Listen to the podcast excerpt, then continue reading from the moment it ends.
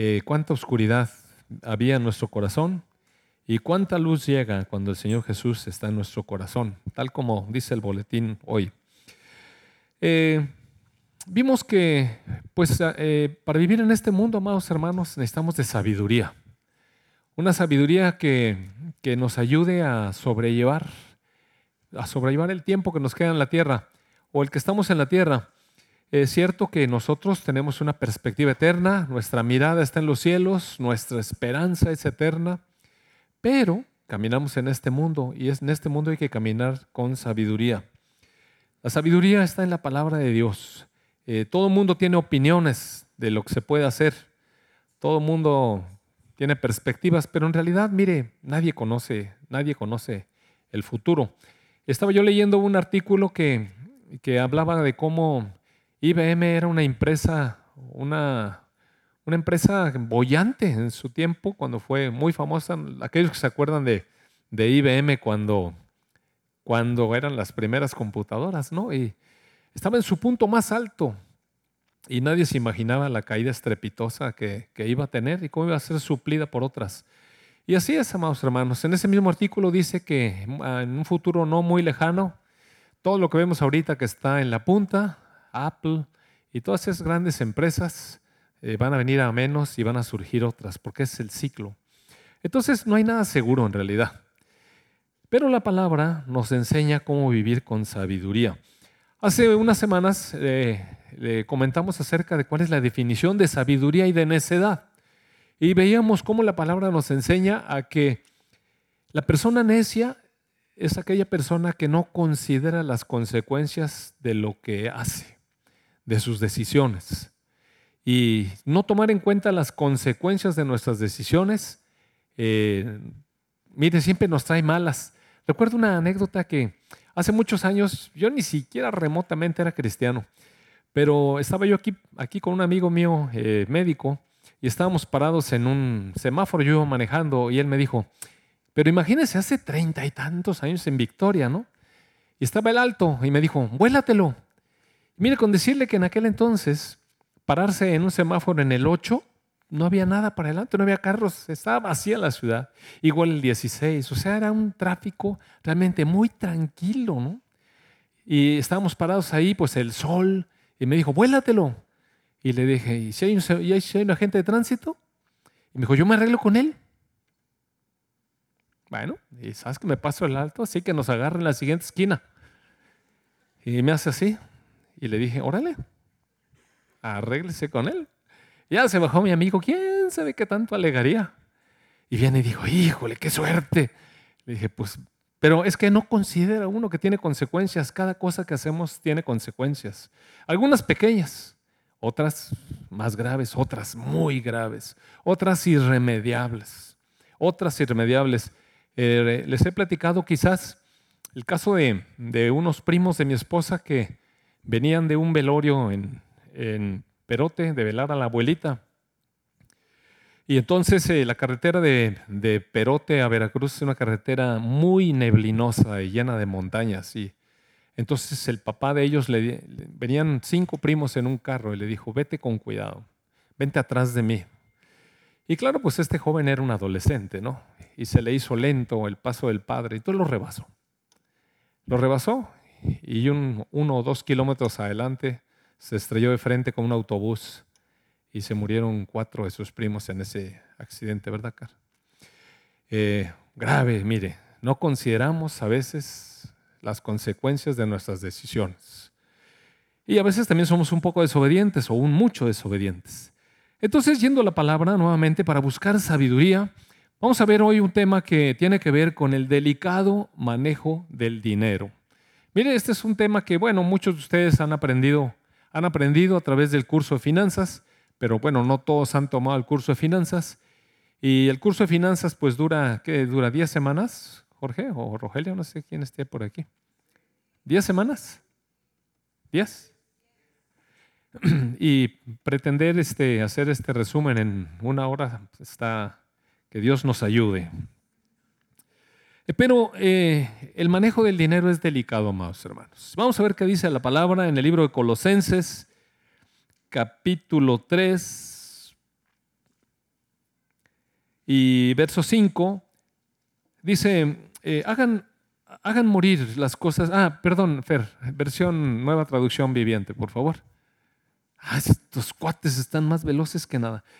Así que hagan morir las cosas pecaminosas y terrenales que acechan dentro de ustedes. La semana pasada veíamos cómo hay un acecho dentro de nuestro corazón. Hay un mundo espiritual, amados hermanos, que está luchando por ganarnos nuevamente. No tengan nada que ver con la inmoralidad sexual, la impureza, las bajas pasiones y los malos deseos. Y todo esto lo vimos ampliamente la semana pasada. Y después la siguiente frase dice, no sean avaros, pues la persona avara es idólatra, porque adora las cosas de este mundo. Y después viene una advertencia, o sea, ¿cuáles serían las consecuencias de lo que Dios nos está diciendo? Dios nos dice, no seas avaro, porque una persona avara es idólatra. Y después en el verso 6 nos dice, ¿cuál es la consecuencia de la avaricia? Junto con la inmoralidad sexual, dice, a causa de estos pecados viene la furia de Dios. Y al término de ese capítulo, eh, en el verso 24 dice, recuerden que el Señor los recompensará con una herencia. Y mire, cuando habla de la avaricia, la avaricia uno trata de, de hacer un tesoro, de acumular bienes. Al final de este pasaje dice que Dios tiene reservada una herencia como una recompensa, como, como que si alguien hubiera hecho un trabajo, pero la verdad es que un regalo de Dios, una herencia de Dios. ¿Qué tanto, amados hermanos, pudiéramos reunir de riqueza en este mundo comparado con la riqueza que Dios tiene reservada para la eternidad. Entonces es tonto, es tonto tratar de acumular bienes y enriquecerse sobradamente en este mundo. Y entonces aquí la palabra nos dice, recuerden que el Señor los va a recompensar con una herencia y el amo a quien sirven es Cristo. Pero si hacen lo que está mal, recibirán el pago por el mal que hayan hecho, porque Dios no tiene favoritos, sean ricos sean pobres, sean blancos o del color que sea. Dios no tiene favoritos. Dios no tiene favoritos. Entonces, aquí la palabra nos está enseñando que la avaricia a los ojos de Dios la compara con la idolatría. Y mire esto, esto realmente tiene mucho peso, amados hermanos. Mucho peso. Mire, la idolatría le costó a la nación de Israel, la nación bíblica de Israel, le costó dolor tras dolor, castigo tras castigo, invasión de naciones por idólatras. La idolatría es algo que realmente Dios abomina. Eh, cuando el Señor le dio la ley a Moisés, y si usted lee el decálogo, el corazón de lo que a Dios le agrada y lo desagrada, lo primero que dice es que nuestro corazón debe ser para Dios sobre todas las cosas. Debemos amar al Señor nuestro Dios por encima de todas las cosas, por encima de todo. Y inmediatamente, en, el segundo, en la segunda indicación de Dios, está, no se hagan imágenes ustedes delante de ustedes. No las adoren, no se, no se postren delante de ellas. La idolatría es algo que Dios realmente abomina. Si me acompaña, por favor, al libro de Éxodo, capítulo 32. Bueno, en realidad, eh, eh, a ver, déjenme buscarlo primero, porque si no, en realidad sabe que le voy al contexto. Desde el capítulo 19, Dios se aparece a Moisés y le ofrece una ley para que su pueblo la cumpla, porque la intención de Dios es bendecir a este pueblo y sobreabundarlo de bendiciones. Mire, hermano, antes de entrar en el asunto de la ley, si está escrita o no, veamos cuál es el corazón de Dios. El corazón de Dios es que aquel a quien Él escoge como su hijo, como su pueblo, como su rebaño, como su escogido, aquel sobre quien pone sus ojos como un favor y una gracia, Dios tiene en su corazón bendecirlo. Y mire, esto es algo como para pensar y reflexionar. ¿Usted cree que usted fue escogido por Dios, llamado por Dios, limpiado con la sangre del Señor Jesucristo? Ahorita estábamos, estábamos cantando eso. Tu sangre, tu sangre es la que nos limpia, la que nos justifica la que me permite el acceso delante de ti. Tu sangre, Señor Jesús. Entonces, dice la palabra que si no escatimonia a su propio Hijo para dárnoslo, ¿cómo va a escatimar las demás cosas? Entonces, Dios tiene en su corazón el deseo de bendecirnos, de bendecirnos. Pero amados hermanos, en medio de la bendición, en medio de todo eso, hay un proceso que tiene que limpiar nuestro corazón, porque cada uno de nosotros tiene problemas en el corazón. Estamos enfermos del corazón, pues. Así es que, pero no el corazón que se compone en el quirófano, del corazón, el corazón delante de Dios, nuestra vida, pues. Entonces, usted sabe, Dios le dio esta ley a Moisés y le dijo que la cumplan, porque si la cumplen yo los voy a bendecir y los voy a prosperar y los voy a poner por encima de todas las demás naciones y todas las naciones les van a servir. Nomás imagínense qué promesa. Todos dijeron que sí, claro, por supuesto que queremos. Cuando Dios nos ofrece bendición, levantamos la mano rapidísimo. Sí. Entonces yo le dice, bueno, haz esto, porque esto es lo que me gusta. Hijo, haz esto. En mi casa, en mi casa es así. Y mire, es muy bueno que Dios sea claro con nosotros, amados hermanos. Es buenísimo que Dios sea, que sea claro con nosotros, porque eso nos da la oportunidad de escoger con sabiduría y saber cuáles son las consecuencias de la obediencia y cuáles son las consecuencias de irme por mi cuenta. Adán y Eva se fueron por su cuenta cuando Dios les dijo, de este árbol no. ¿Por qué? Van a morir. Y anduvieron escuchando otras voces se fueron por su cuenta. Y mire, consecuencias que nos han alcanzado hasta ahora. Entonces Dios es muy claro cuando nos habla y nos dice, escoge con sabiduría. Y escoger con sabiduría es escoger las buenas consecuencias de lo que hacemos, los buenos efectos de lo que hacemos. O sea, la palabra consecuencias no quiere decir malo, mire. Es un efecto de una decisión, de una acción, de, de algo que nosotros tenemos oportunidad para definir y decidir. Entonces, claro que el pueblo levantó la mano, pero Moisés subió a hablar con Dios para que le diera la ley en extenso y se tardó 40 días hablando con Dios. Mientras tanto, dice la palabra que el pueblo se desesperó. Recuerda usted, leímos un poco el pasaje este. Yo creo que en el capítulo 31, eh, no, al, principio del capítulo 32, en el verso 1 dice, cuando los israelitas vieron que Moisés tardaba tanto en bajar del monte, oiga, tanto, 40 días. ¿Le parece esperar mucho 40 días? 40 días cuando van a determinar toda una vida. Es como si alguien se apresura a tener un bebé pronto, en lugar de esperar 40 semanas. ¿Sabe las consecuencias? Las consecuencias de que no lleguen las cosas a su término. Entonces, 40 días no pudieron esperar, se les hizo mucho. Entonces se juntaron alrededor de Aarón y le dijeron, vamos, haznos dioses que puedan guiarnos. No sabemos qué le sucedió a ese tipo Moisés, ese que nos sacó y nos trajo desde la tierra de Egipto. Entonces usted sabe, Aarón les dijo, bueno, quítense, eh, quítenles a sus esposas, hijos e hijas los aretes de oro, todo lo que traigan, traigan oro, traigan. Se quitaron todo, lo llevaron a Aarón, Aarón tomó el oro, lo fundió. Fíjese la palabra como dice, Aarón tomó el oro, lo fundió, lo moldeó, le dio forma de un becerro. Entonces los israelitas vieron el becerro de oro y exclamaron, oh Israel, estos son los dioses que te sacaron de la tierra de Egipto. Y cuando Aarón vio el entusiasmo del pueblo, entonces hizo un altar enfrente del becerro y dijo, vamos a hacer un festival al Señor. ¿Cómo es? Qué terrible. Cuando, cuando Moisés llegó y, enfrentó a Aarón, verso 22, verso 22, ah, bueno, eh, verso 21 dice, por último se dirigió a Aarón y le dijo, ¿qué te hizo este pueblo para que lo llevaras a caer en un pecado tan grande? Y Aarón le dice, no te disgustes tanto, mi señor, contestó Aarón. Tú sabes bien qué mala es esta gente, ya ves cómo son. Ellos me dijeron, haznos dioses que puedan guiarnos. No sabemos lo que le sucedió a ese tipo Moisés. Mira lo que andan diciendo de ti. Y él nos trajo aquí desde la tierra de Egipto. Así que yo les dije, los que tengan joyas, que se las quiten. Y cuando las trajeron, no hice más que echarlas en el fuego y salió este becerro. Y es que no nos gusta asumir nuestra responsabilidad. Después, cuando, cuando aparecen las consecuencias, entonces le echamos la culpa a los otros y nosotros a ver cómo nos sacudimos eso.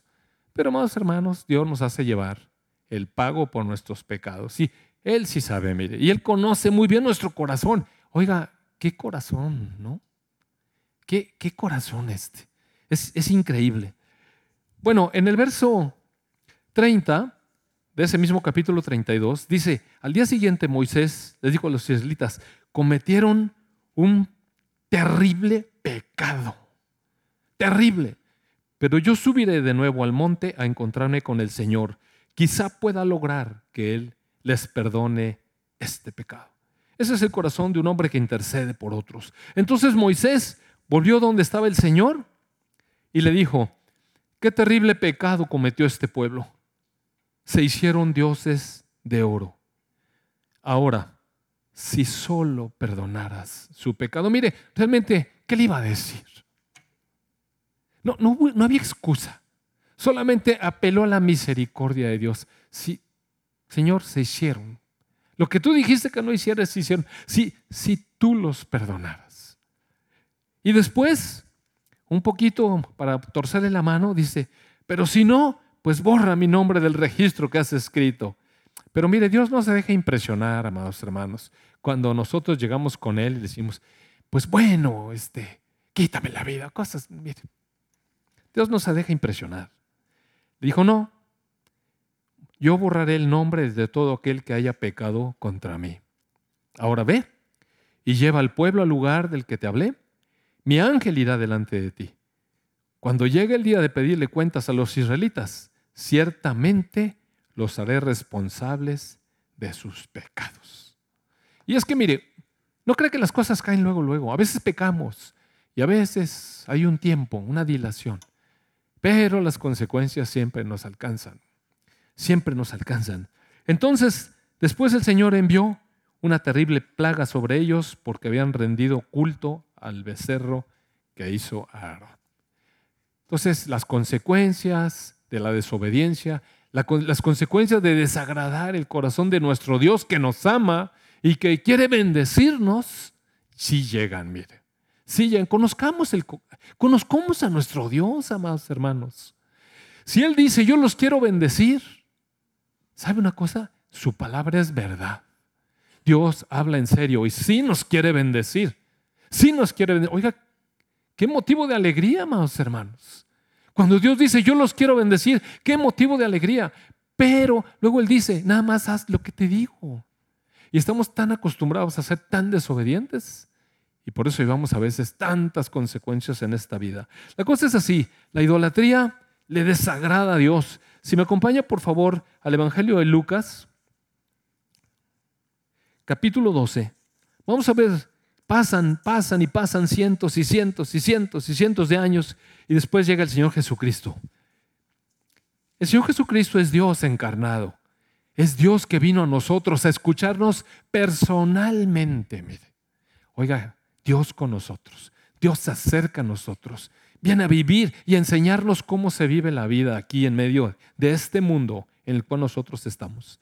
En el verso 13 del capítulo 12 de Lucas dice, entonces Alguien de la multitud exclamó, Maestro, por favor dile a mi hermano que divida la herencia de nuestro Padre conmigo. Y Jesús le dijo, a ver amigo, ¿quién me puso por juez sobre ustedes para decidir cosas como esa? Mira, a veces vamos con el Señor, con nuestro corazón todo egoísta y avaro, a tratar de torcer la mano para que nos dé ganancias como no son como Él nos las quiere dar. Ahí andamos repelando y diciéndole, quítale al otro para darme a mí. Mire, así no funciona. Ese no es el corazón de Dios. Veamos, veamos cómo reacciona Dios cuando vamos con nuestras, con nuestras peticiones. Y luego le dijo Jesús, tengan cuidado con toda clase de avaricia. Tengan, guarden su corazón. No estén enamorados de los tesoros del dinero y de la riqueza. Tengan cuidado. Tengan cuidado. La vida no se mide por cuánto tienen. Y luego les contó una historia. Un hombre rico tenía un campo fértil que producía buenas cosechas y se dijo a sí mismo, ¿qué debo hacer? No tengo lugar para almacenar todas mis cosechas. Entonces pensó, ya sé, tiraré abajo mis graneros y construiré unos más grandes. Así tendré lugar suficiente para almacenar todo mi trigo y mis otros bienes. Mire, hasta aquí no está del todo mal. No está del todo mal. ¿Qué pasa cuando uno tiene un excedente y, no sabe qué hacer con él? Pues tiene que pensar, ¿no? Dice que el hombre pensó. El problema que yo veo en esta persona es que no consideró a Dios. Señor, ¿y cómo qué sería bueno hacer? Pero de todas maneras hizo uso de su raciocinio y pensó, bueno, si tengo un excedente, voy a hacer graneros más grandes y voy a meter ahí el excedente. ¿Está mal eso? Mire, hasta ahí no está mal. Hasta ahí no está mal. Eso es planificar, eso es pensar. ¿No cree que Dios nos puso la mente para no pensar? ¿No cree que Dios puso nuestra mente para tenerla en blanco y ser tontos? ¿Sabe qué hubiera pasado si no hace eso? De extender sus graneros y guardar. Se hubiera echado a perder la cosecha, porque llueve. ¿Dónde iba a meter todo el grano? ¿Qué iba a hacer con las cosas? Claro que tenía que pensar, deliberar, considerar. Pensó y pensó bien. Dijo, voy a hacer unos graneros más grandes y voy a meter ahí mi trigo y mis otros bienes. ¿Qué bien? El problema empieza en el verso 19. Luego me pondré cómodo y me voy a decir a mí, a mí, a mí mismo, mire, él hablando con su alba, amigo mío, tienes almacenado para muchos años, relájate. Así como Hakuna Matata de, de película. Relájate, come, bebe, diviértete. Pues, ¿para qué es la vida? ¿Para qué es la vida? Relax. Mire, ese es el problema. Porque él confió que por tener cosas acumuladas ya no tenía que preocuparse. Su confianza pasó de Dios a lo que tenía. Ese, ese es el problema. Y ese problema no apareció ahí, mire. Ese era un problema que él tenía en su corazón. Él estuvo tratando y trabajando para almacenar lo suficiente y cuando tuvo tanto que le sobró, entonces confió en él y dijo, ahora sí, relax, ya la hice, ya la hice. Cambió a Dios por sus bienes. Pero Dios le dijo, necio. ¿Se acuerda usted que es necio? Una persona que no toma en cuenta las consecuencias de sus decisiones. Y su decisión de depositar su confianza, la confianza de su corazón en lo que tenía, lo llevó a ser una persona necia, porque no consideró a Dios nunca. Si usted se fija, nunca consideró a Dios. Entonces Dios le dijo, vas a morir esta misma noche. ¿Y quién se quedará con todo aquello por lo que has trabajado? Así es el que almacena riquezas terrenales, pero no es rico en su relación con Dios, ese es un necio.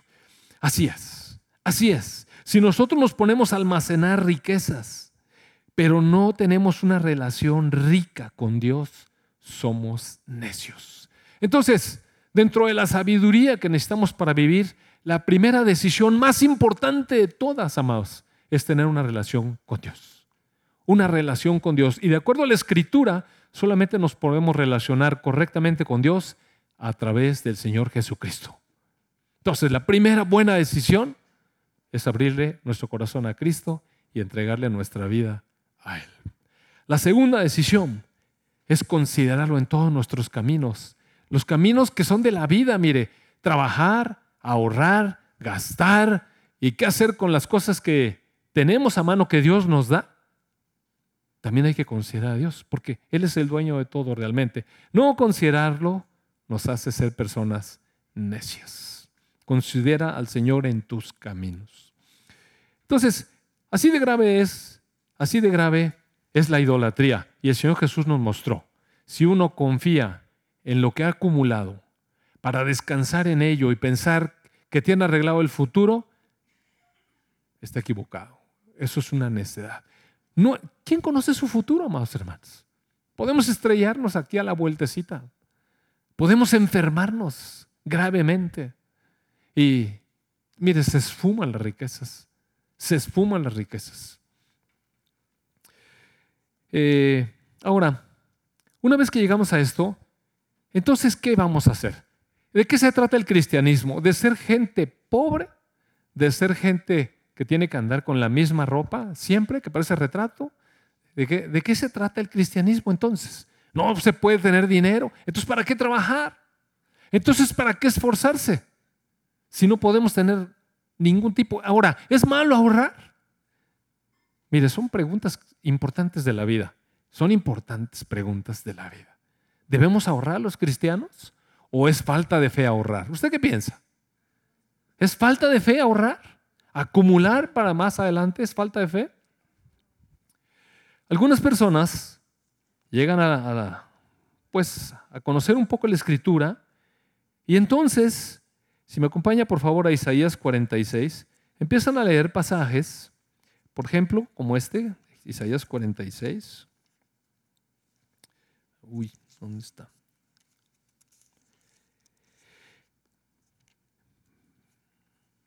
Eh, verso 3, 4.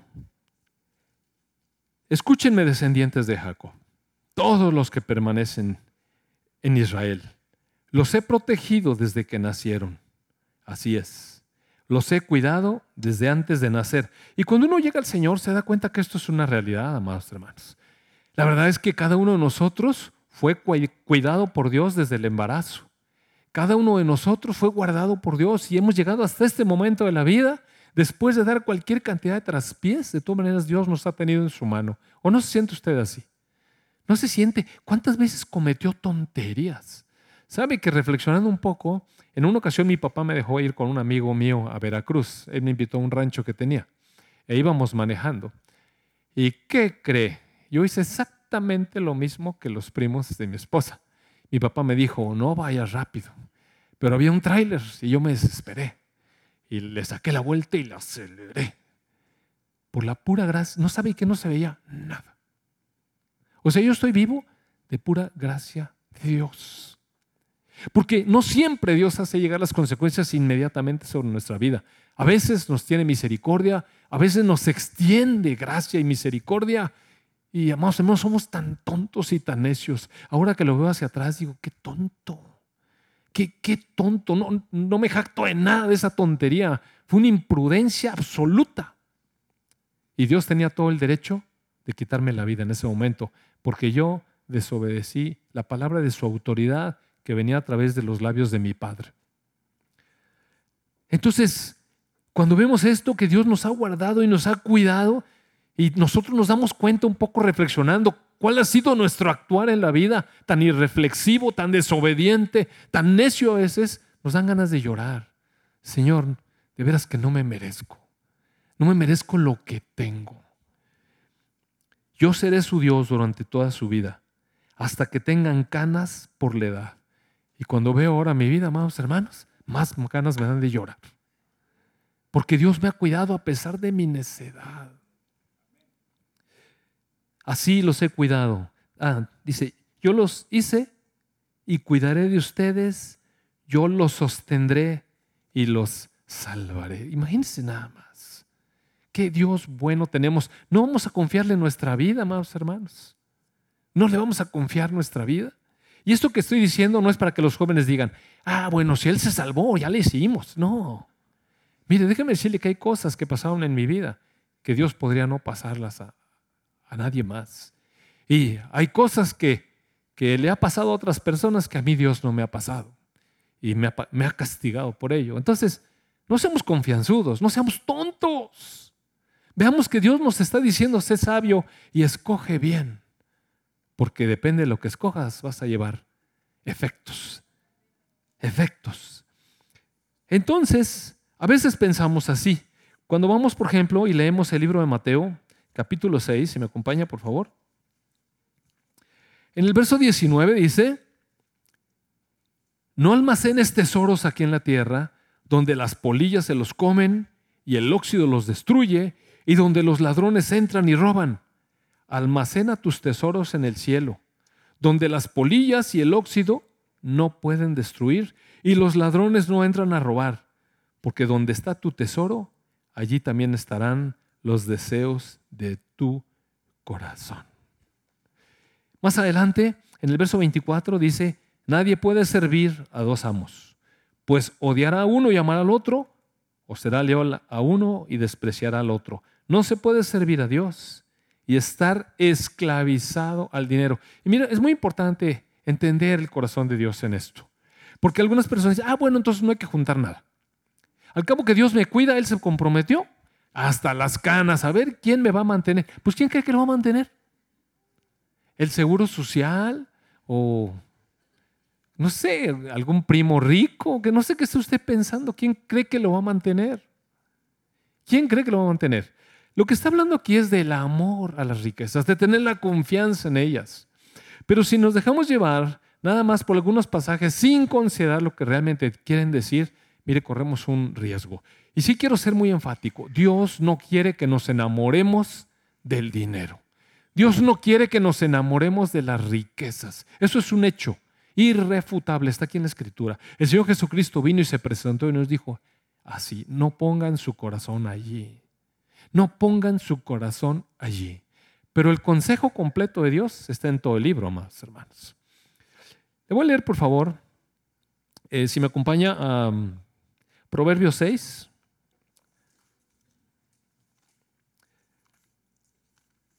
Porque de pronto, entre los cristianos, aparece una especie como de apatía por el trabajo o de una irresponsabilidad, una irresponsabilidad que es enojosa también a los ojos de Dios.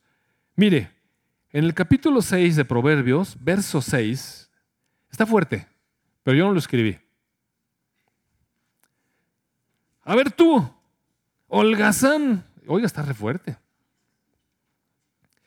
Aprende una lección de las hormigas. Oiga, cuando Dios nos habla a nosotros y nos dice que, que pongamos atención a las hormigas, está fuerte, ¿no? Aprende lo que hacen y hazte sabio. Mire, aquí habla de sabiduría. ¿Y qué es lo que hacen las hormigas? Dice, a pesar de que no tienen príncipe, ni gobernador, ni líder que las haga trabajar, se esfuerzan todo el verano juntando alimento para el invierno. Pero tú, holgazán, ¿hasta cuándo seguirás durmiendo? ¿Cuándo despertarás? Un rato más de sueño, una breve siesta, un pedazo de un pequeño descanso cruzado de brazo en mi hamaca.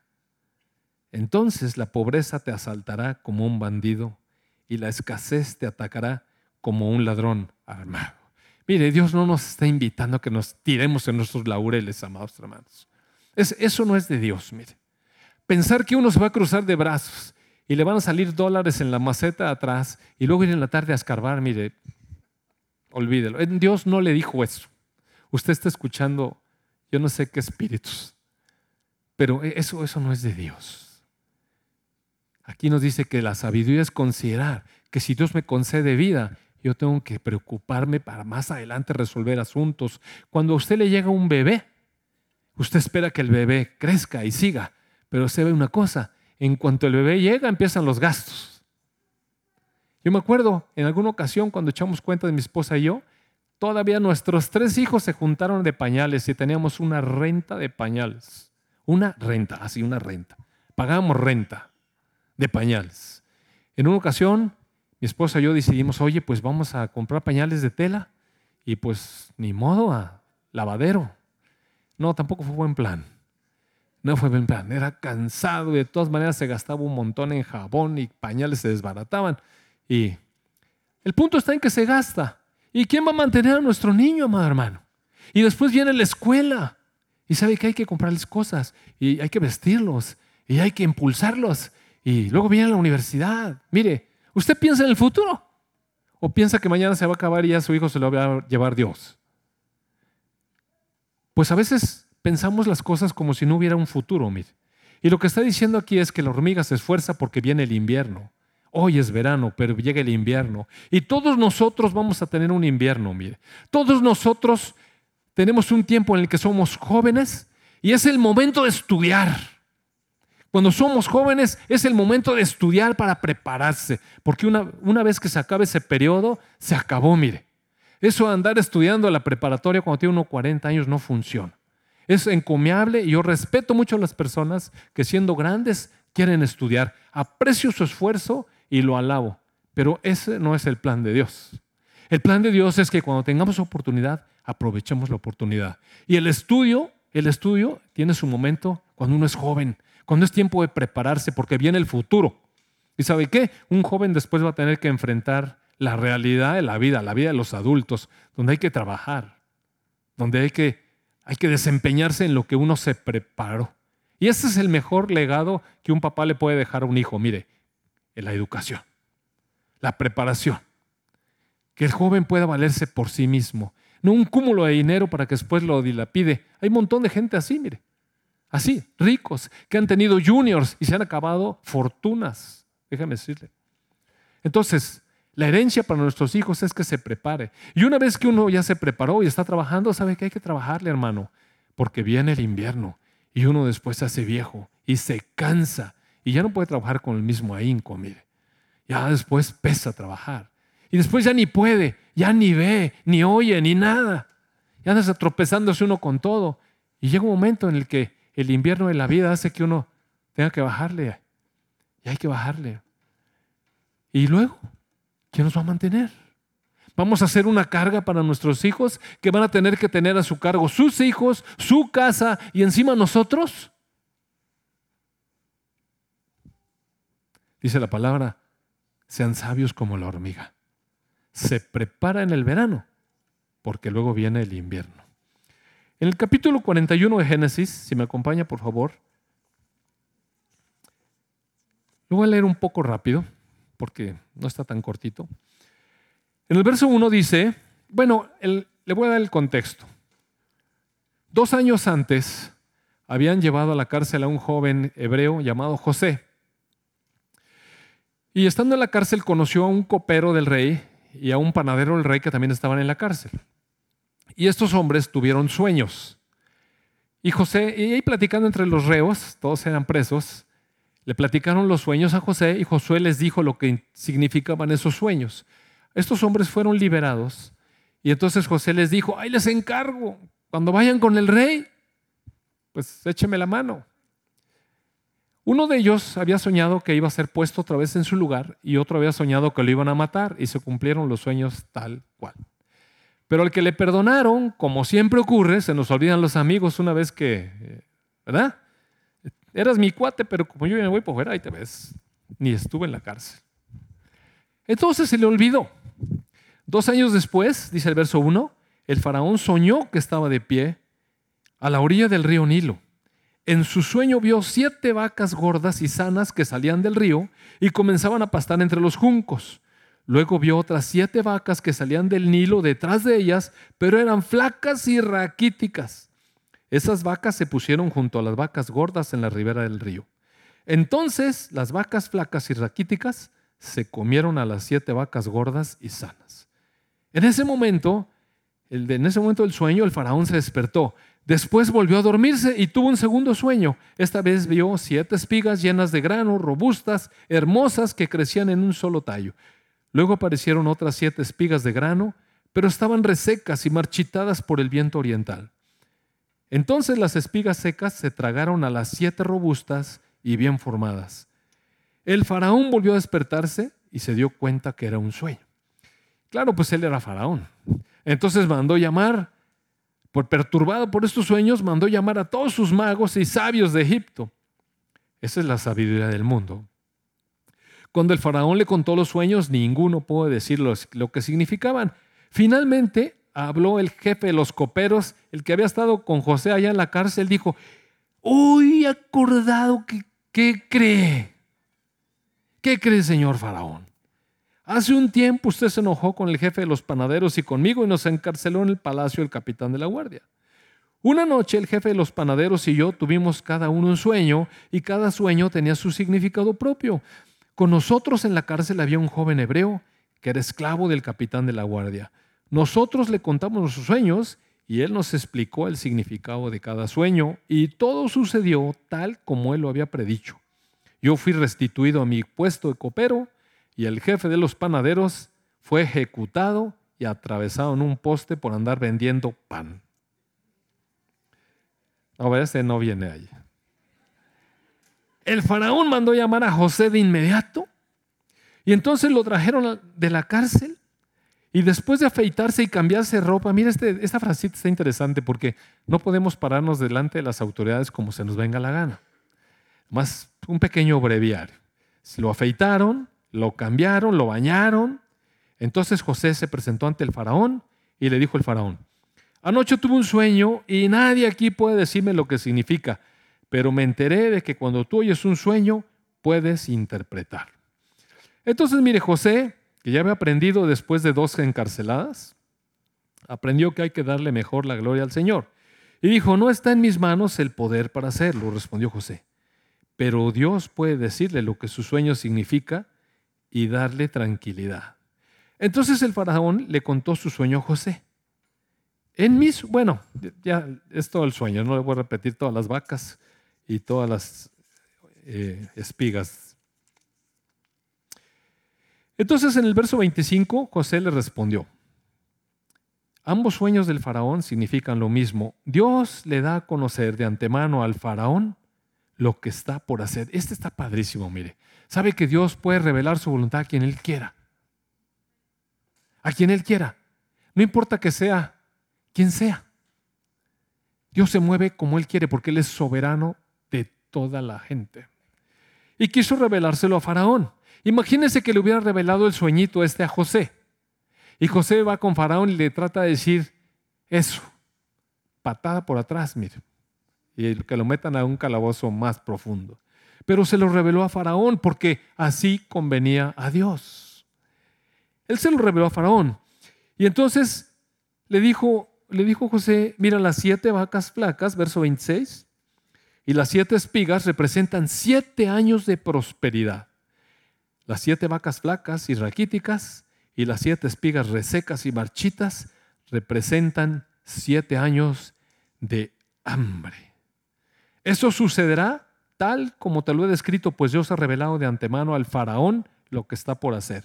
Los próximos siete años van a ser un periodo de gran prosperidad en toda la tierra de Egipto, pero después llegarán siete años de hambre tan intensa que hará olvidar toda la prosperidad de Egipto, y el hambre destruirá la tierra. La hambruna será tan grave que borrará hasta el recuerdo de los años buenos. En fin, por lo tanto, dice el verso 33, el faraón debería encontrar un hombre inteligente y sabio, alguien que piense en las consecuencias de las acciones a tomar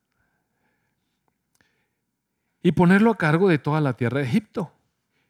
Después, nombre supervisores de la tierra que almacenen una parte de las cosechas durante los siete años buenos, que reúnan toda la producción y, y la lleven a los graneros del faraón, que almacene bien el grano y lo vigile.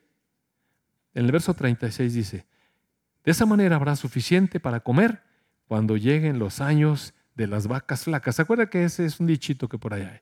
Mire, de aquí está. Hay años, hay años en los que Dios nos provee y nos prospera, amados hermanos. Hay años, y hay años para hacerlo. ¿Y sabe qué?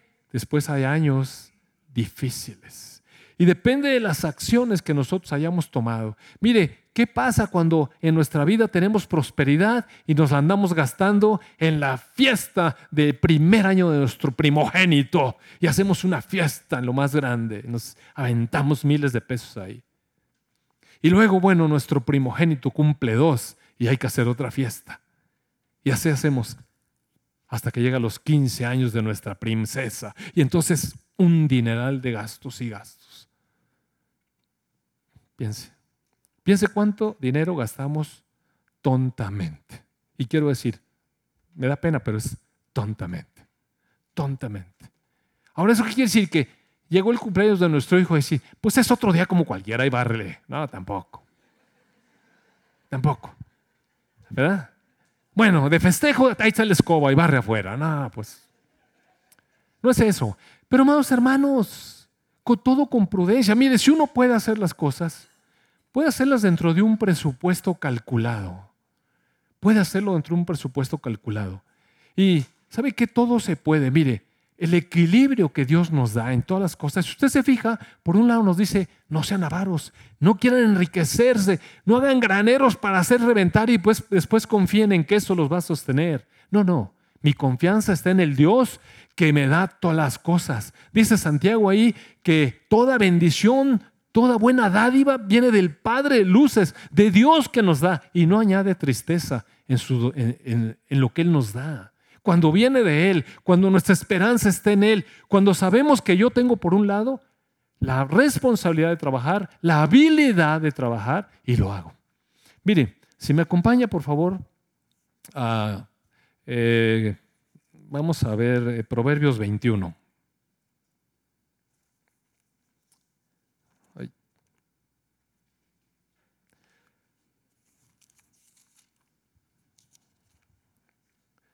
Proverbios 21, verso 5. ¿A usted le gustaría ser un hombre próspero? Si le gustaría ser un hombre próspero, le sugiero que primero, antes de leer esto, lea eh, Salmo 1. Primero. Y después de que leyó el Salmo 1 y se lo aprendió muy bien, entonces venga a Proverbio 21, verso 5, y dice, los planes bien pensados y el arduo trabajo llevan a la prosperidad. Ah, qué importante versículo, oiga. Pero los atajos tomados a la carrera conducen a la pobreza. Hay muchas personas que en cuanto tienen un capital lo empiezan a poner a jugar en la bolsa de valores, en, en estos productos de alto riesgo. Mire, la palabra dice, no hagas eso, porque el que quiere enriquecerse rápidamente cae en lazo de destrucción. el plan de Dios es así. Haz un plan bien pensado. Y sería muy bueno, mire, sería muy bueno que nosotros como papás les empezáramos a enseñar a nuestros hijos desde chicos a hacer planes para su vida. ¿Sabe que no había vez, no había vez que hiciéramos un viaje o alguna cosa en especial que yo no jalara a mis hijos? ¿Te acuerdas? Y el primer cosa, ¿cuál es tu plan de vida? Oh, y decía, no quiero que nos digas el plan de vida. Es que tiene que tener un plan de vida, oiga. Quiere que le vaya bien, que estudie. Quiere que le vaya bien, que se cuide la salud. Mire, si su hijo está, come, come, come, come, come, y usted ve cómo va aumentando detalles, eso no es tener ningún buen plan de vida. Tiene un plan de desastre a corto plazo. Se va a enfermar. Usted tiene que cuidarlo, tiene que tener un plan de vida y su hijo tiene que aprender a cuidarse solo. Él tiene que aprender a tener un plan de vida. Tenemos que enseñarles a nuestros hijos a pensar, a planear, pero planear con sabiduría, no con tontería, no con sus propias fuerzas, sino considerando a Dios, amados hermanos. Ahora, Dios nos da la vida, mire, y nos da mucha libertad. Y nosotros tenemos que hacer buenas elecciones, elecciones sabias. Y para un joven una elección sabia es estudiar, mire. Debe emplearse en estudiar, en prepararse, porque eso es lo único que le va a hacer poder ser competitivo más adelante. No se trata de hacer buenas relaciones, no se trata de que usted le diga, apúrate porque ahorita mi compadre está allá en el mero bueno un hueso. No, eso no le tenemos que enseñar a nuestros hijos. Nunca, porque eso pone la confianza en el hombre y maldito el hombre que confía en el hombre. Tenemos que enseñarle a prepararse porque Dios dice, yo te di habilidades, puso a Adán en el huerto para que lo cuidara y lo cultivara, amados hermanos. Le dio habilidades. A cada uno de nosotros nos fueron dados talentos, mire. ¿Y sabe qué espera el Señor que hagamos con nuestros talentos? Que los hagamos fructificar. Cada uno de nosotros tiene talentos. Cada uno de nosotros tiene talentos. Yo he visto enfermeras con un talento para la enfermería. Oiga, qué increíble don. Qué increíble don. Una mujer que puede estar, o un hombre, no importa, que puede estar al lado de un enfermo y atenderlo cuando es necesario atenderlo en unas necesidades que sabe que son terribles. Las personas enfermas huelen mal. Las personas enfermas eh, eh, se vomitan, las personas enfermas se ensucian, las personas enfermas son demandantes y tienen dolor. ¿Y sabe qué? Gracias a Dios que puso en el corazón de algunas personas un amor especial. Y luego se dedican a eso y luego lo hacen. ¿Usted cree que no es valioso delante de Dios? Por supuesto que eso es valioso delante de Dios. Y casi todas las cosas, oiga, Casi cada una de las cosas que hacemos, Dios nos ha dado un talento y lo que espera es que lo desarrollemos al máximo, mire, habilidad. Ayer estaba leyendo yo un reportaje de un cirujano en Estados Unidos. Tiene 40 mil cirugías de corazón y solamente se le han muerto uno que otro paciente contado. Digo, wow, qué talento de pelado. qué talento de pelado. He inventado cualquier cantidad de técnicas para mejor. ¿Sabe cuántas personas se han beneficiado de eso? ¿Sabe cuántas? Gracias a Dios que derramó en su gracia habilidades sobre las personas.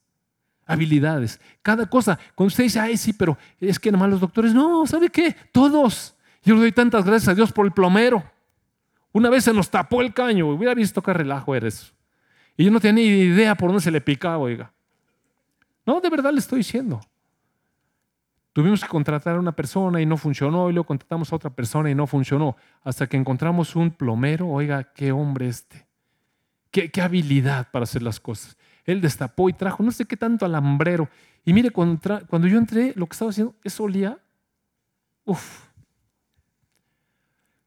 Y que yo le di gracias a Dios porque esta persona se dedicaba, pero con bien, bien. Eso olía al infierno, oiga. Estaba, de verdad, estaba echado a perder de años y años y años que estaba tapado. Y este hombre empezó a sacar y sacar cosas, pero tremendo, tremendo. Estaba ahí. No sé qué pasó ahí. En una de tantas brincó algo y mire, le cayó en la cara. No le estoy echando mentira, le estoy echando de verdad. Yo casi me muero, mire. Y el hombre fue ahí al lavabo y se, se lavó con bastante jabón, se lavó y regresó a su labor. ¿Sabe que dejó eso perfecto? Para siempre ya, bueno, para siempre no, pero desde que se fue hasta ahora ha funcionado excelente, lo, lo hizo excelente. Gracias a Dios por personas que hacen eso y todo el que hace algo. Sí le platiqué el, chavo de la basura, ¿verdad? del camión de la basura que día lo vi pasar y iba el camión sonando la música y, el cuate se bajaba y agarraba la bolsa, un le echaba y luego se subía. Y, yo dije, wow, oye, qué actitud de cuate.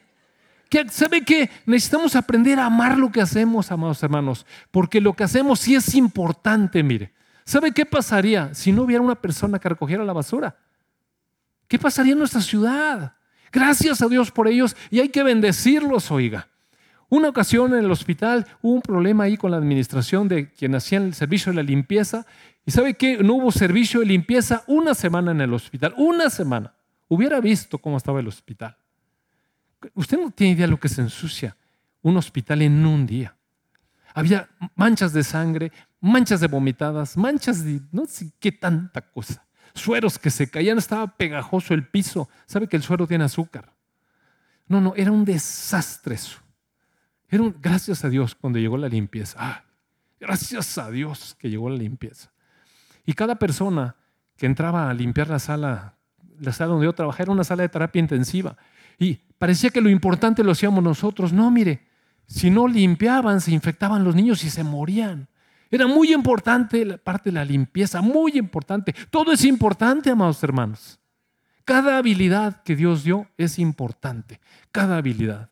Por eso dice, hagan un plan bien pensado. Hay que hacer un plan bien pensado y enseñarles a nuestros hijos, mira, que planeen, a que tengan un proyecto, a que tengan un proyecto. ¿Sabe? Que eh, uno mismo, mire, cuando uno se casa y está jovencito y, y tiene toda la cosa por delante y no tiene nada de dinero, cuando uno está joven, tiene todo por delante y nada de dinero. Y cuando llega el final, que tienes un poco de dinero y ya no tienes nada por delante, todo quedó atrás. En ese entonces había muchas cosas. Me hace que nos estamos siendo viejos. Entonces, ¿sabe qué? Eh, pensé, dije, bueno, si me muero en este momento, es que mira, hay que pensar, amados hermanos. Dije, si me muero en este momento, yo no tenía dinero, ni creía que tenía. Dije, pero ¿qué va a ser de mi esposa y dos niños aquí? No teníamos familia aquí, o al menos ninguna familia rica que pudiera sostenerla. Y yo dije, ¿qué vamos a hacer? Yo no me podía dar el lujo de, dejar a mi familia desamparada sin hacer algo, mire. ¿Y sabe qué? Compré un seguro de vida para mí. Si yo me moría, que de menos mi esposa y mis hijos pudieran hacer algo y salir, adelante. Cuando uno es muy jovencito y está sano y guapo, los seguros son baratos.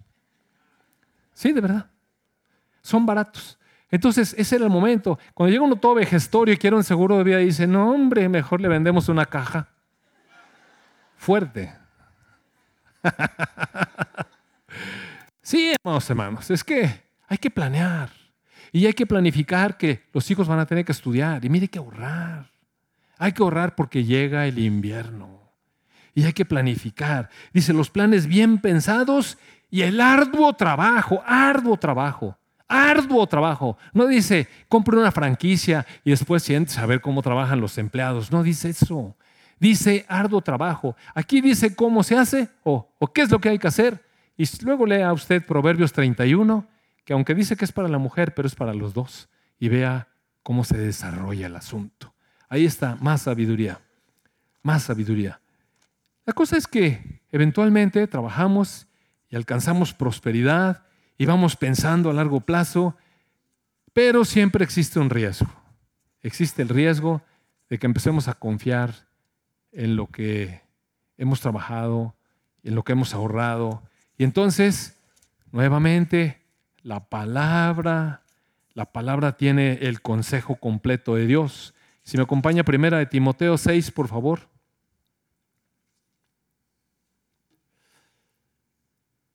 En el verso 6 de primera de Timoteo 6 dice, ahora bien, la verdadera sumisión a Dios es una gran riqueza en sí misma cuando uno está contento con lo que tiene.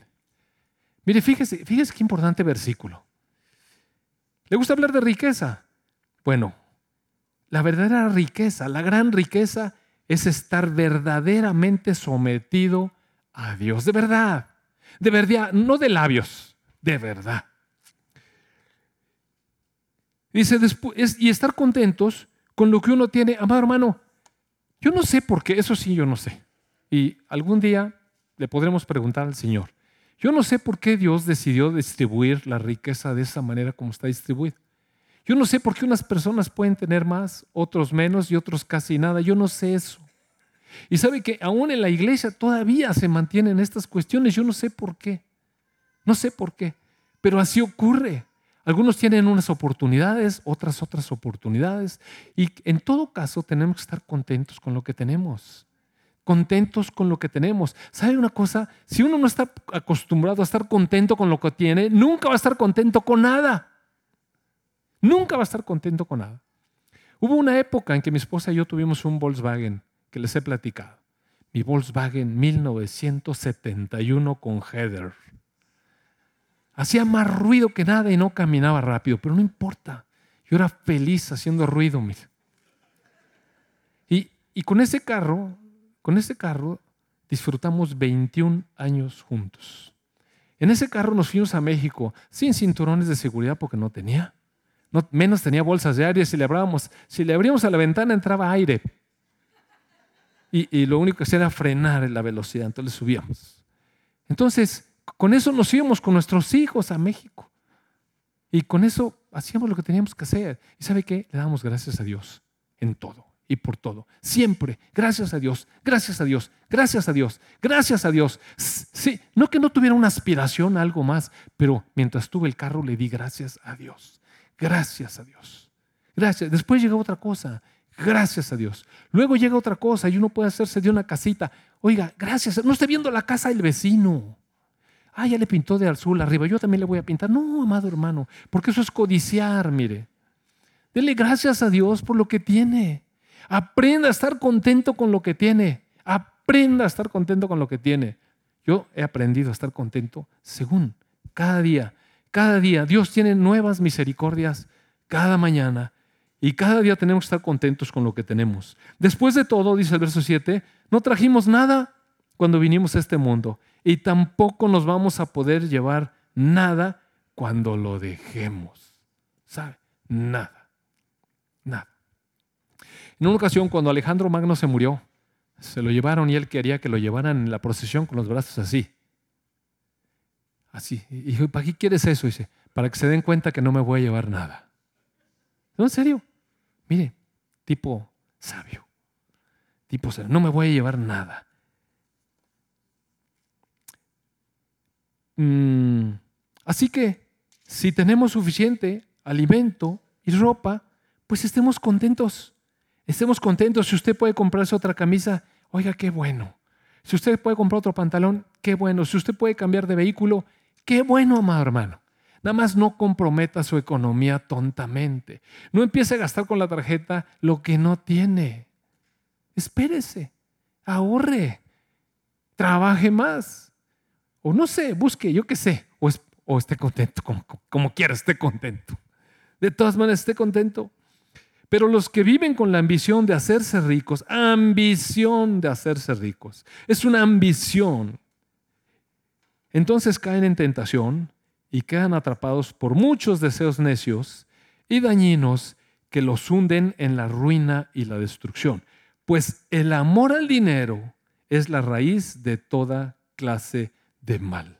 Y algunas personas, en su intenso deseo por el dinero, ¿se fija dónde está el problema?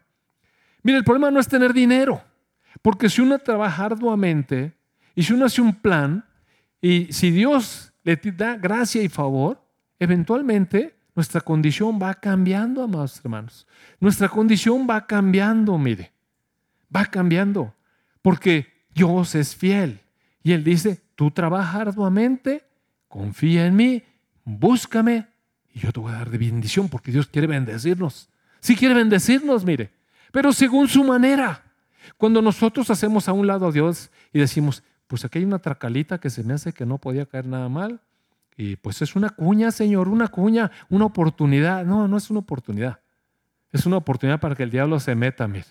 Y sí es una oportunidad para el diablo.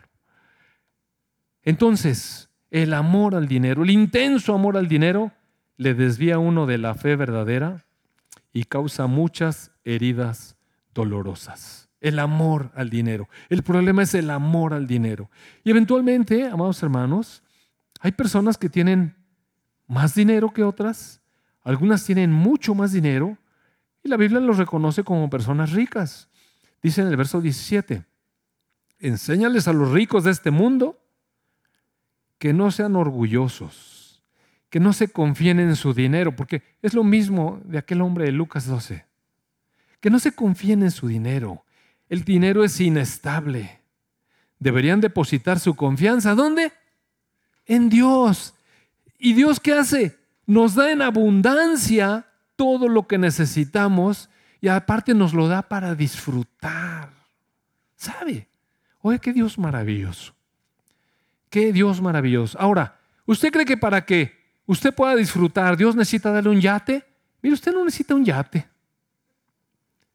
Uno puede disfrutar con poco cuando tiene un corazón contento. Y Dios muchas veces nos bendice y nos permite salir, como en este tiempo, en este tiempo que hay vacaciones y las familias se van. No creo que yo voy a predicar un domingo aquí. Aquellos que se fueron de vacaciones y abandonaron la alabanza. No, amados hermanos. O sea, no es así. Podemos ir de vacaciones y ¿sabe qué? Vamos con Dios por delante. Y le damos gracias a Dios porque nos da la oportunidad de salir y la oportunidad de bendecirlo porque Él nos está bendiciendo. Qué bueno, gracias a Dios. Y nos permite disfrutar a nuestros hijos los tiempos de vacaciones, los tiempos de, este esparcimiento juntos, son tiempos muy importantes para la familia, mire. No crea que todo es trabajar, trabajar, trabajar, trabajar, trabajar, sin parar. No, amado hermano, hay que hacer un alto. De pronto vayas a algún lado. Es que no tengo para ir a un hotel. Pues vayas al río. Vaya al río. Siempre se puede. Mire, siempre se puede hacer algo siempre. Y darle gracias a Dios. Y cuando uno es agradecido, genuinamente agradecido con Dios, y cuando uno tiene un plan de vida y un trabajo arduo, Dios que es fiel, Dios sí es fiel, y Él responde. Él responde. Y eventualmente nuestra situación va cambiando. Y eventualmente cada día podemos darle gracias porque nuestra situación es diferente del día de ayer. Y aún, mire, en las peores en las peores. Les sugiero que vean Habacuc, en el capítulo, yo creo que es cuatro o dos, no me acuerdo, Habacuc, algo ahí al final. ¿Qué, qué dice Habacuc? Aunque la higuera no florezca, y aunque no haya vacas en los corrales, y aunque no haya vides que estén dando fruto, con todo yo me alegraré en ti y te adoraré. Sí podemos hacer eso también, ¿sabe? Porque a veces los tiempos difíciles, mire, prueban nuestro corazón. A veces a veces Dios prueba nuestro corazón. Déjeme decirle, a veces Dios prueba nuestro corazón. Yo recuerdo muy bien cuando el Señor me pidió que saliera del hospital El hospital infantil para mí era mi adoración. Yo estaba feliz ahí, trabajaba feliz, feliz. me realizaba cada día que iba al hospital. Y un día el Señor me dijo, se me hace es tiempo que salgas, porque de repente creamos ídolos, cosas que nos gustan demasiado. Las cosas se pusieron complicadas. Yo sabía que tenía que salir. Y el Señor me dijo, renuncia. Fíjese, estaban corriendo gente, estaba difícil el ambiente. Y eso me dijo, renuncia y no hagas lío. ¿Por qué me dijo el Señor eso? Yo no, no entendí por qué tenía que renunciar y no hacer lío. Al poquito tiempo hubo despidos, renuncias, más cosas, problemas. Y toda la gente que apeló y demandó ganó dinero. Dinero. Y buen dinero. Y luego lo reinstalaron en sus puestos. Y cuando yo empecé a escuchar cómo mis compañeros habían ganado las demandas y los regresaban, ¿qué cree que pasó por aquí? Y un amigo me dijo, demándalo si tú tienes mucho más antigüedad que yo. Pero el Señor me había dicho que no. Y dije, no, no voy a hacer eso. Y mire, es probado nuestro corazón. Que hubiera podido ganar más dinero, sí. Que hubiera podido ganar la demanda a la mejor. Pero si no estaba en el plan de Dios, ni hubiera ganado nada, me hubiera chamuscado como quiera. Y de todas maneras Dios me hubiera dicho, te dije que no. Entonces, Dios nos prueba, más hermanos. Dios nos prueba. Y aquí quisiera hacer un par de comentarios. Nada más para terminar de aclarar un par de cosas. Respecto de los cumpleaños, eh, no me gustaría que tomara como que, si usted hace un cumpleaños, diga, que nada más que no se dé cuenta aquel, porque después nos va a decir que no. Tampoco estoy esperando que me invite, no, no creo que quiero que me invite. Ni que me invite ni que no me invite. Usted puede hacer lo que usted quiera. Siempre y cuando esté dentro de un proyecto, dentro de su presupuesto, cada uno de nosotros debemos saber cuál es nuestro nivel de vida y estar contentos con ello. Yo tengo un nivel de vida, otro tiene otro nivel de vida, otro tiene más alto, tiene más bajo. No importa, estar contentos con el nivel de vida que tenemos y hacer nuestro proyecto de vida de acuerdo a eso, mire. Entonces, mi invitación a más es no tire su dinero tontamente. Especialmente quiero hablar de los 15 años, las fiestas de los 15 años. Porque la fiesta de los 15 años en realidad es una tradición pagana, mire. Es una tradición del mundo donde las personas presentan a su hija al mundo. ¿Cómo le vas a presentar a tu hija al mundo? ¿Sí entiende? Y no quiero que sienta mal si usted lo hizo, no, no estoy diciendo eso. Lo que estoy diciendo es que esto de los 15 años es un rollito mercantil. Tenga cuidado, tenga cuidado. No le presente a su hija al mundo. Usted puede hacer algo muy discreto, mire. Nosotros tuvimos la oportunidad de hacerlo con nuestra hija. También cumplió 15, no creo que me los brinque. Y, ¿sabe qué? Hicimos una pequeña reunión en la iglesia con un grupo chiquito de amigos y sus amigas, sus amigas, sus amigas, las hermanitas de la iglesia. Y yo le pedí a Judith que ella preparara unas palabras para darle gracias a Dios por sus papás, por sus hermanos, por su vida, por su salud, por la iglesia. No que aprendiera a darle gracias a Dios por lo que tenía. Y pusimos unos globos. ¿Sabe qué? Pusimos unos globos. Y partimos un pastel y poquito de cualquier cosa. No pasa nada. No pasa nada. Mire qué bonita está ahora. Y no le pasó nada. ¿Te pasó algo, hijita, porque no te lleva a Europa? pues no. No pasa nada, mire. Ahora, si uno puede hacerlo, si realmente le sobra, pero le super sobra, y está usted de codo, qué mala onda. Sí, qué mala onda, ¿no? Qué mala onda. Si puede acompañar a su hijo a un viaje, pues está bien. En fin, cada quien dentro de sus posibilidades. Si de plano no tiene nada, pues llévela al río. Póngale repelente. Y otra cosa que, quiero tocar nada más brevemente, porque también es un peligro, y es la intención que a veces tenemos en el corazón de pertenecer a la alta sociedad. Y yo no tengo nada en contra de la alta sociedad, pero la mayor parte de las personas, bueno, no, ni siquiera voy a hacer, decir eso. La verdad es que a veces no, las personas no les interesa el Señor. Entonces, si vamos a tener contacto con alguien, mire, hagámoslo para transmitirle la razón de nuestra fe. Realmente. Porque tratar de tener, amados hermanos, enlaces en los dos lados, mire, es igual que con, es igual que con el dinero. En realidad es la cuestión del mundo, porque este rollo de la moda y del glamour y de la competencia por las cosas que uno tiene, y, amados hermanos, amados hermanos, nos mete en problemas, mire nos hace sentir mal porque otros tienen más que nosotros. Otros tienen más que nosotros. ¿Y está mal? No, mire, gracias a Dios. Gracias a Dios. Si otro tiene más que yo, yo le doy gracias a Dios. Y si Dios lo ha bendecido más, gracias a Dios igual. Y yo me gozo con mi hermano si tiene más. Pero siempre y cuando mi hermano tenga su corazón donde debe. Y si no tiene su corazón donde debe, más bien está en las tinieblas, pues no es mi hermano. O sea, no es mi hermano. Y la escritura dice, dice que no nos relacionemos, que no nos ayuntemos con las tinieblas. Entonces, seamos cuidadosos donde nos metemos. Porque a veces en el afán de, pues no sé, no sé, cada quien revise su corazón y sienta lo que el Señor le está hablando esta mañana. Porque no se trata de venir a criticar, sino de venir a alertar alertar a que hagamos buenas decisiones, que pensemos con sabiduría lo que hoy voy a decidir, qué efectos va a tener mañana de acuerdo a Dios. No de acuerdo a mis cálculos, ¿eh? de acuerdo a Dios. Muy bien, si usted nunca, nunca ha eh, hecho esta declaración hacia el Señor Jesucristo de que le necesita, mire, esta es, esta es una de las más sabias decisiones. Usted necesita restaurar su relación con Dios y Creador. A veces pensamos que estamos bien. No, la única manera de estar bien con Dios es según sus propias definiciones. El único, el único medio para relacionarnos bien con Dios es Jesucristo. Entonces piense, si usted no tiene a Jesús en su corazón, tal como dice el boletín hoy, entonces no tiene el Espíritu Santo en su corazón y no tiene vida eterna. Es una buena decisión, ¿no? Pensar para la eternidad.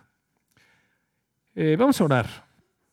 Y si alguno de ustedes piensa que sería bueno tomar la decisión de entregarle su vida al Señor Jesucristo, según los términos de Dios, pues vamos a ponernos de pie, amados hermanos.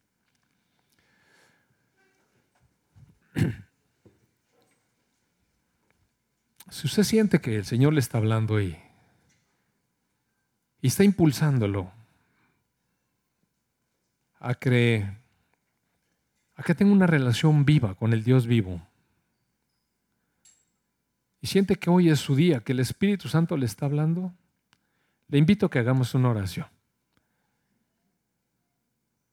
Piense, ¿tiene usted claro cuál es su futuro eterno? ¿Tiene usted claro a dónde va a ir el día que, que su alma se retirada de su cuerpo? Si no tiene claro y usted quiere tener la certeza de su encuentro con Dios, pues le invito a que levante su mano y para orar. ¿Alguien que no tenga claro dónde va a ir a dar?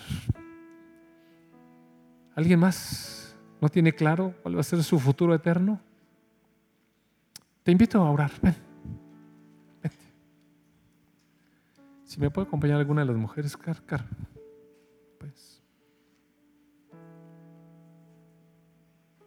¿Alguien más? Agradezco tu sinceridad y Dios ve el corazón. Qué bueno que respondes a, a lo que el Espíritu Santo te está revelando, esa necesidad de tener certeza. Vamos a orar juntos. Solamente dile a Dios, amado Dios, te doy gracias por haberme cuidado. Desde que estaba en el vientre de mi mamá hasta ahora. Quiero conocerte más. Quiero estar contigo para siempre. Necesito un Salvador. Señor Jesús, te invito a mi corazón. Dame la certeza de tu perdón, la certeza de tu fidelidad, de tu palabra que me ofrece vida eterna por creer en ti. Y eso es todo lo que necesito. Certeza que tú eres el Dios de verdad, que tú eres el Dios fiel que cumples tus promesas. Te doy gracias, Señor. En el nombre de tu Hijo Jesús. Amén. Un abrazo.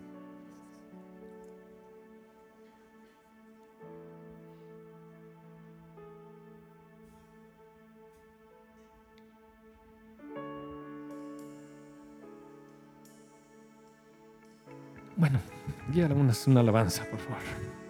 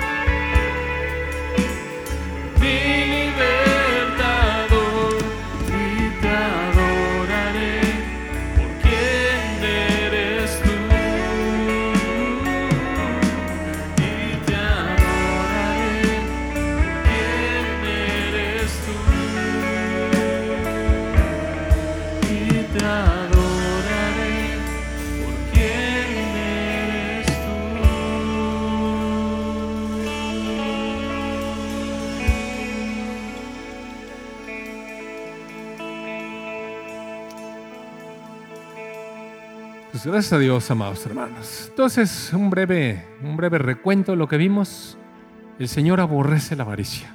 Recuerde usted Colosenses 3, cómo Dios aborrece la avaricia y la compara con la idolatría. Después lea si quiere Éxodo del 19 al 32 y vea lo que Dios piensa de la idolatría y cuáles son sus leyes santas. Y conozca el corazón de Dios. No tanto la ley para cumplirla, sino conozca el corazón de Dios. Después tráigalo a Lucas 12 y vea lo que Dios nos dice acerca del dinero y cómo es que no debemos de poner nuestra confianza en el dinero. Después vaya y lea que tampoco podemos ser confiados y porque Dios nos cuida, como dice Isaías 46, este, podemos no, dedicarnos a no hacer nada. No se, deje, no se deje enredar tampoco, porque Mateo 6 y Lucas 12 hablan de que debemos de confiar nuestra vida en Dios. Claro que debemos de confiar nuestra vida en Dios, pero tenemos que trabajar. Y para ello, recuerde usted, Proverbio 6 dice que aprendamos de la hormiga pensando que hay un futuro, que hay un invierno y que ahora es el tiempo de cosechar, de, de empezar a producir para cosechar después.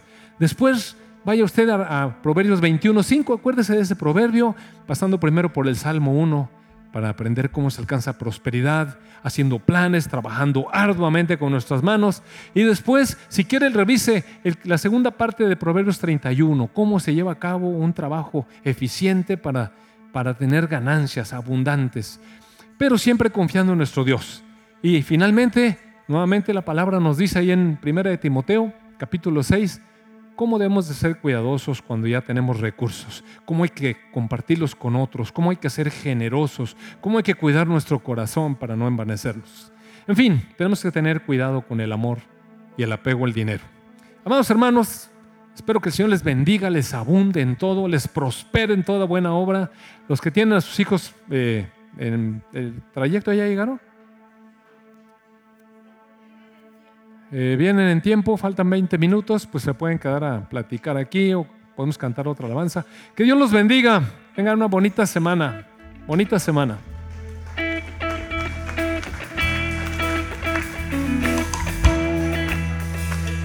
Que la gloria del Señor. que la gloria del Señor